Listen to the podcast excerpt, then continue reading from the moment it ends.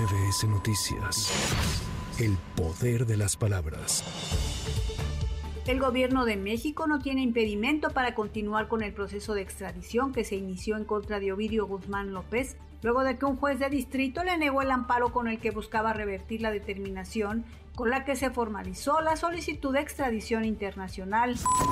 Reporteros Sin Fronteras advirtió que el clima de inseguridad que sufren los periodistas en México está alcanzando un nivel extremadamente alarmante y recordó que esta semana el comunicador Carlos Jiménez recibió un video en el que hombres armados lo amenazaron de muerte, mientras que en Acapulco el periodista Alan Castro fue agredido cuando conducía su vehículo.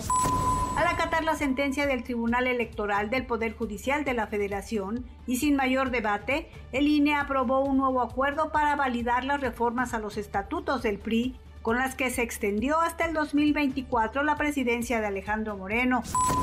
El gobierno de México, a través de la Secretaría de Desarrollo Agrario, Territorial y Urbano, emitió una declaratoria de causa de utilidad pública de 94 inmuebles de propiedad privada en al menos cinco estados que serán destinados para obra de infraestructura pública relacionadas con el proyecto del tren Maya con una inversión histórica de más de 2 mil millones de pesos, la gobernadora de Quintana Roo, Mara Lezama, entregó 689 unidades vehiculares, 507 chalecos balísticos y un helicóptero.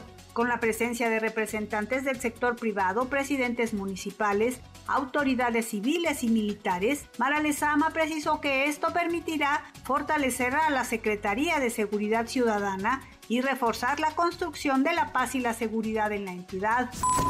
Para MBS Noticias, Lourdes González.